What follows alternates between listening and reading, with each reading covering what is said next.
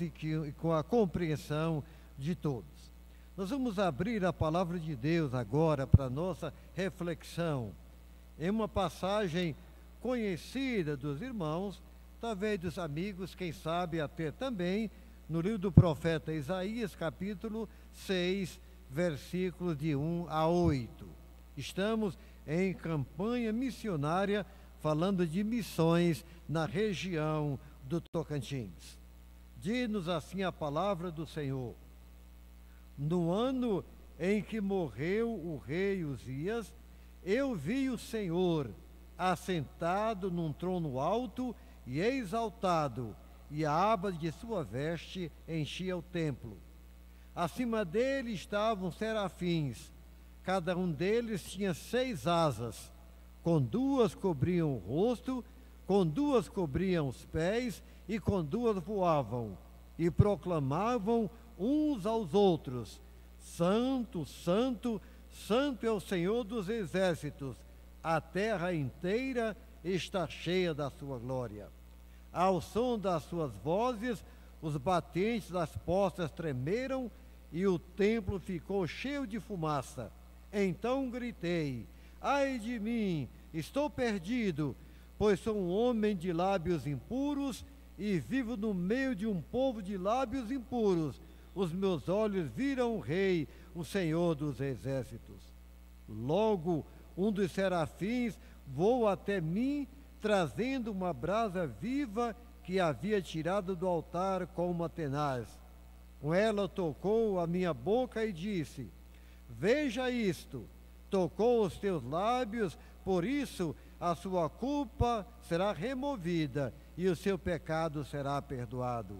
Então ouvi a voz do Senhor conclamando: Quem enviarei? Quem irá por nós? E eu respondi: Eis-me aqui, envia-me a mim. Que Deus aplique a sua palavra lida aos nossos corações. Amém. Isaías estava tendo neste texto lido o seu encontro com Deus, um encontro que mudou totalmente a sua vida, especialmente no que diz respeito ao testemunho da pregação do Evangelho. A religião, ela pode ser um fator de libertação como de alienação. Há muitas pessoas que mergulham de cabeça na religião e fazem dos seus costumes e preceitos o único alvo de suas vidas. Muitas vezes se enganam por pensarem que, sendo bons religiosos, estão agradando a Deus.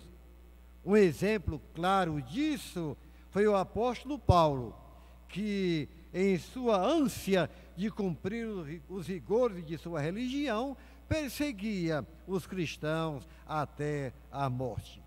O profeta Isaías teve uma experiência marcante em sua vida. Ele era, como todo bom judeu, um bom religioso. Porém, faltava-lhe algo na vida. Ele não havia experimentado o encontro verdadeiro com Deus. Um certo dia, porém, o profeta teve uma visão da santidade e da glória de Deus, este encontro que mudou completamente a sua vida se deu quando Isaías estava no templo, na casa do Senhor.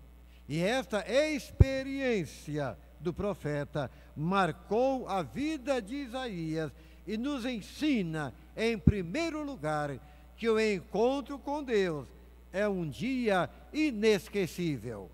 Isaías registra dizendo: No ano em que morreu o rei Uzias, eu vi o Senhor assentado no trono alto e exaltado, e a aba de sua veste enchia o templo. Davi tinha, digo, Ezequias tinha tudo com muita precisão.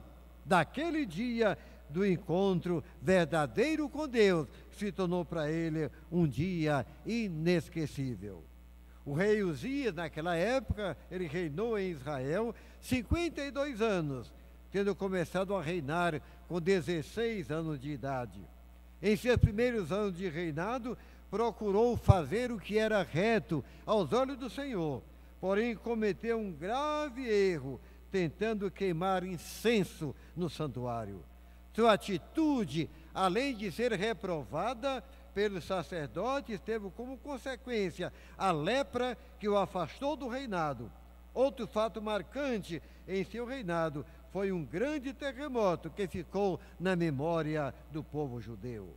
Por todos estes fatos, o reinado de Uzias marcou a vida de Isaías, que era também um dos nobres da corte.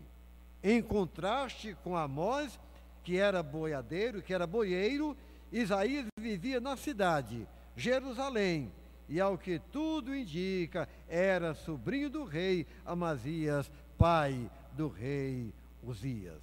O encontro com Deus fez de Isaías um grande profeta que não se calou por fazer parte da corte. Ele exerceu seu ministério no reinado de Uzias, Acaz, a quem enfrentou com coragem, e a Ezequias, onde enfrentou, onde exerceu uma grande influência. Portanto, meu dileto amigo que nos ouve nesta noite, meu irmão em Cristo Jesus, aquele dia do encontro com Deus foi marcante e inesquecível na vida do profeta. Você se lembra de algo inesquecível na sua vida? E especialmente no, no que concerne a sua vida cristã? Você se lembra do dia em que você se converteu ao Senhor e disse: Eu aceito a Jesus como meu Salvador hoje? Você se lembra do dia em que você deu testemunho público sendo batizado nas águas? Talvez você não lembre talvez o dia, a data, mas você se lembre daquele momento que foi marcante para a sua vida. Ezequias gravou na sua mente, Isaías gravou na sua mente dizendo: no ano em que morreu o rei Uzias, eu vi o Senhor, eu tive uma visão da glória e da majestade de Deus. Ele não se esqueceu jamais da glória de Deus, da exaltação ao Senhor e toda aquela visão que incluía os serafins, cada um tendo seis asas, ele pôde realmente ver e sentir de perto, porque foi o dia que mais marcou a sua vida. Eu não me lembro o dia exato da minha decisão ao lado de Cristo. Eu sei do momento, mas não sei realmente o dia em que foi, porque ainda era muito menino. Mas eu me lembro perfeitamente do dia do mesmo batismo, que ainda já era um junior entrando para a adolescência. Eu lembro exatamente as margens daquele riacho, que hoje já não tem mais água nele, mas na verdade naquela época era, enchia bastante, e ali eu fui batizado com uma das minhas irmãs carnais e meu pai e minha mãe. Realmente foi um dia marcante na minha vida, foi aquele da minha maior experiência de testemunho da fé em Cristo Jesus. Portanto, meu irmão, lembre-se daquele dia que Cristo mudou a sua vida, que foi o dia mais inesquecível, como foi na vida do profeta. Mas, em segundo lugar, o encontro com Deus revela que sua santidade, a santidade de Deus, não suporta o pecado. Isaías, naquela visão, ele disse: Ao seu redor havia serafins, cada um tinha seis asas, com duas cobriam o rosto, com duas cobriam os pés e com duas voavam. E clamavam uns para os outros, dizendo: Santo, Santo, Santo é o Senhor dos exércitos, a terra toda está cheia da sua glória, e as bases dos limiares Moveram-se a voz do que clamava, e a casa se encheu de fumaça. Ai de mim que vou perecendo, porque eu sou um homem de lábios impuros e habito no meio de um povo de impuros lábios. A santidade de Deus, na linguagem do Antigo Testamento, indica que ele está separado deste mundo pecaminoso. Isaías 59, 2 confirma isso ao dizer: mas as vossas iniquidades fazem separação entre vós e o vosso Deus, e os vossos pecados encobrem o seu rosto encobre o, o seu rosto de vós, para que não vos ouça. Portanto, meu irmão, meu amigo, a santidade de Deus revela a nossa natureza pecaminosa. Isaías, envolvido pela glória de Deus, pela santidade do Senhor, percebeu o quanto era pecador e o quanto vivia num mundo habitado pela perversidade e pelo o pecado.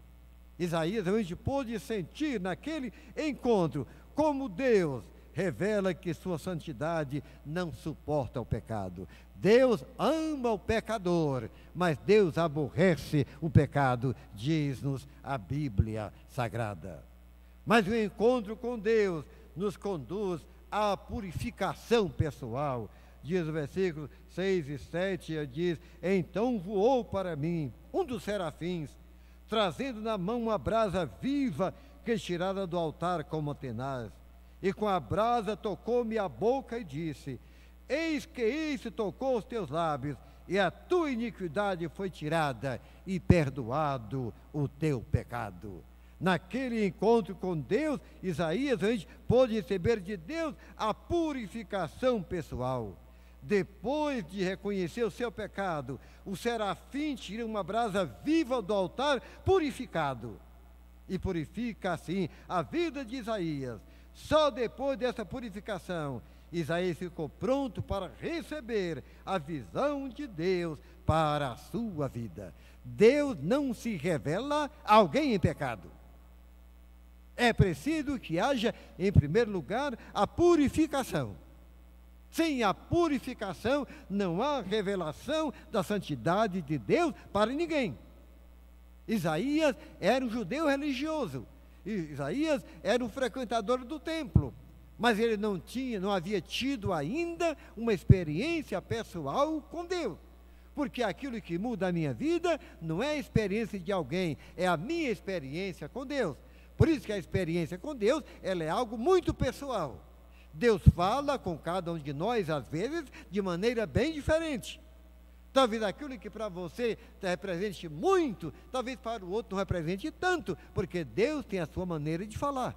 Ele fala conosco de maneiras diferentes, porque nós somos diferentes uns dos outros. A não ser, ele fala através da sua palavra. E a palavra de Deus, tanto para mim quanto para você, tem o mesmo valor e é a palavra que permanece para sempre. Mas para uma vida de purificação pessoal, o ponto de partida é a purificação. Deus não pode revelar sua vontade quando estamos vivendo em pecado. Deus não revela a sua vontade a ninguém que está vivendo em pecado. É pura ilusão. Ele não revela a sua vontade. Em 1 João 1,7 temos a prova disso. Mas se andarmos na luz, como ele na luz está, temos comunhão uns com os outros e o sangue de Jesus Cristo, seu Filho, nos purifica de todo pecado. Nos encontros de Jesus com pessoas durante o seu ministério terrestre, a mensagem era muito clara, dizendo: vá e não peques mais, vá e proceda de maneira diferente, vá, né, mude de vida. Isso nos leva a concluir que não existe experiência com Deus se não houver purificação pessoal e transformação do ser humano. Se não houver experiência com Deus, não há, se não houver purificação, se não houver transformação, na verdade o ser humano não vai receber de Deus a revelação que ele tem, porque o ponto de partida para Deus falar conosco é a purificação dos nossos pecados, isso mediante o sangue de Jesus Cristo. Mas o encontro com Deus também, com Deus, revela o profeta a fazer um compromisso com Ele, um compromisso com o Senhor. E naquele momento, Isaías, depois de aquele serafim ter pegado a brasa viva e tocado aos seus lábios, dizendo: A tua iniquidade foi tirada e o teu pecado foi perdoado. Agora Isaías pergunta, se coloca diante do Senhor, diz: Depois disto, depois desta purificação pessoal, eu ouvi a voz do Senhor que dizia: A quem enviarei?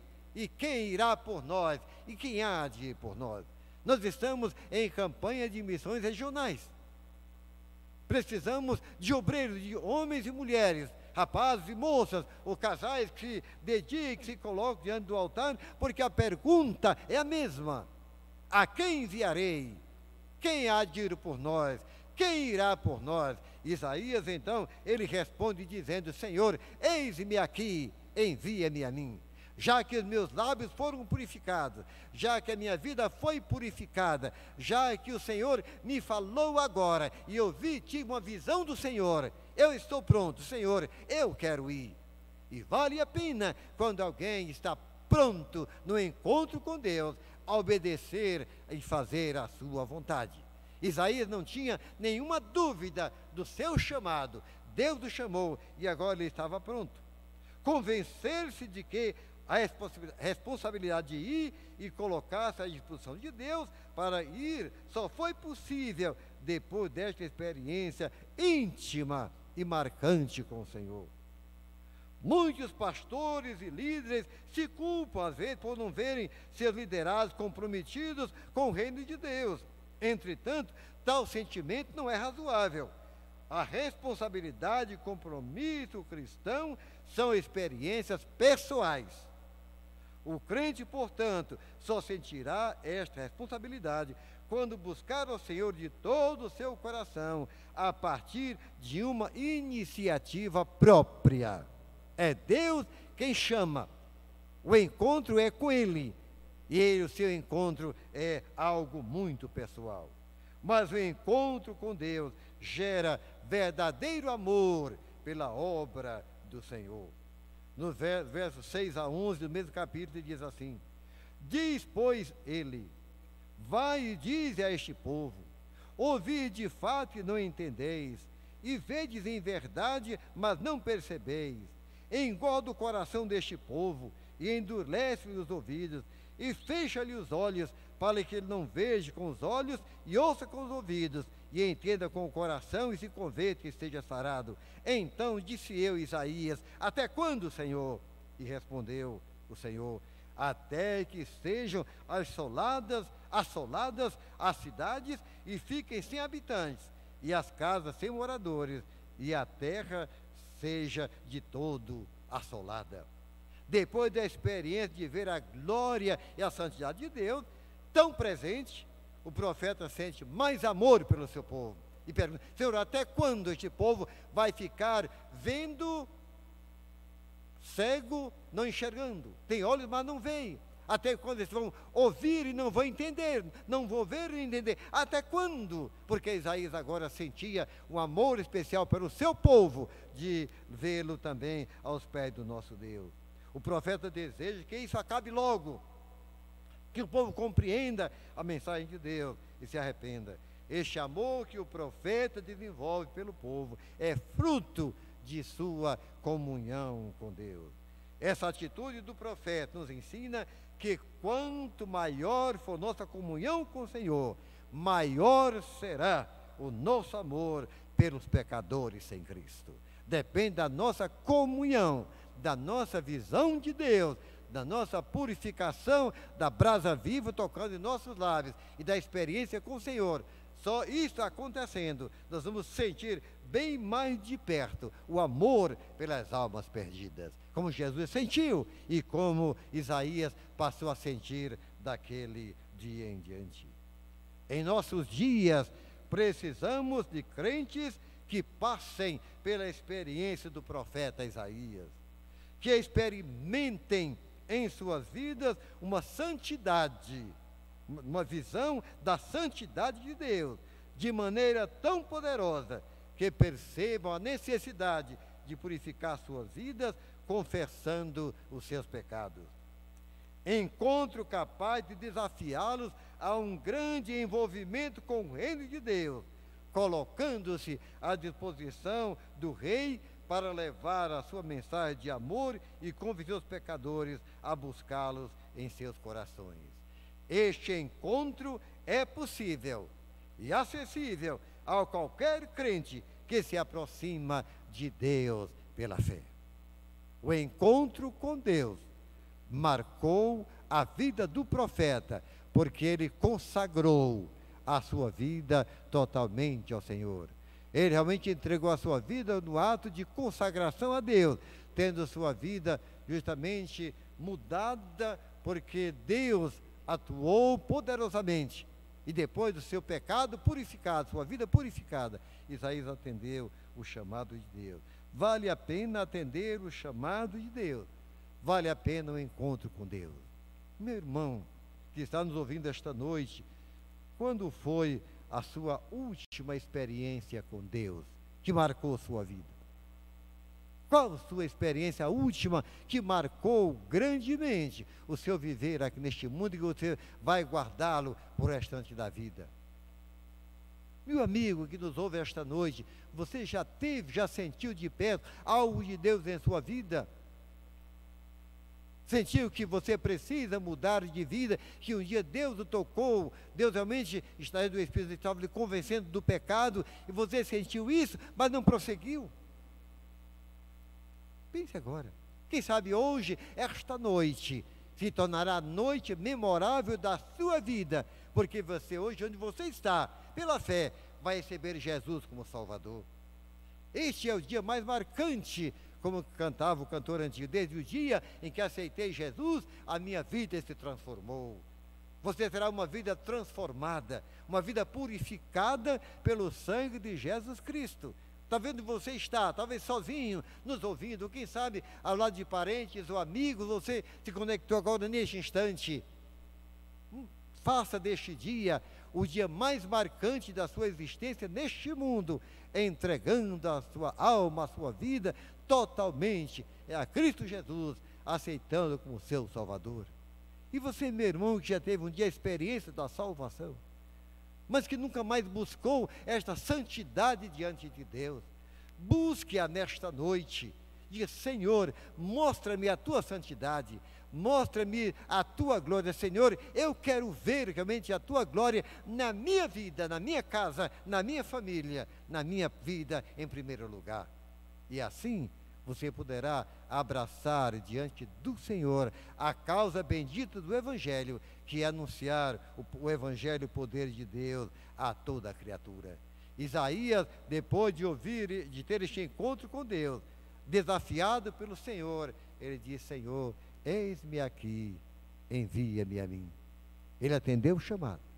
Isaías era um profeta de família real, mas não veio em conta estas coisas. Ele pregou tanto a nobres como a plebeus. Ele falou a todos, levando a doce mensagem do amor de Deus, a boa nova da salvação. Ele chegou a dizer: Tu anunciador de boas novas. Ele era anunciador de boas novas, a mensagem do Evangelho. Desde o momento que ele teve verdadeiro encontro com Deus. Seja você também um cumpridor do ID de Jesus, aceitando o desafio, colocando diante do Senhor: Senhor, eu quero, eu estou pronto, eu quero fazer a tua vontade, envia-me a mim, seja para orar, seja para contribuir, ou seja para ir a um lugar distante, ou mesmo lugar próximo, não importa, importa que você, se Deus fala ao seu coração, atenda porque o chamado que ele fez para Isaías, ele também faz a cada um de nós. A decisão de aceitar ou rejeitar é nossa, mas Deus coloca a possibilidade diante de nós, dizendo: Este é o caminho, andai nele. Vamos andar neste caminho e veremos assim juntos a santidade do nosso Deus. Que Ele nos abençoe. Amém.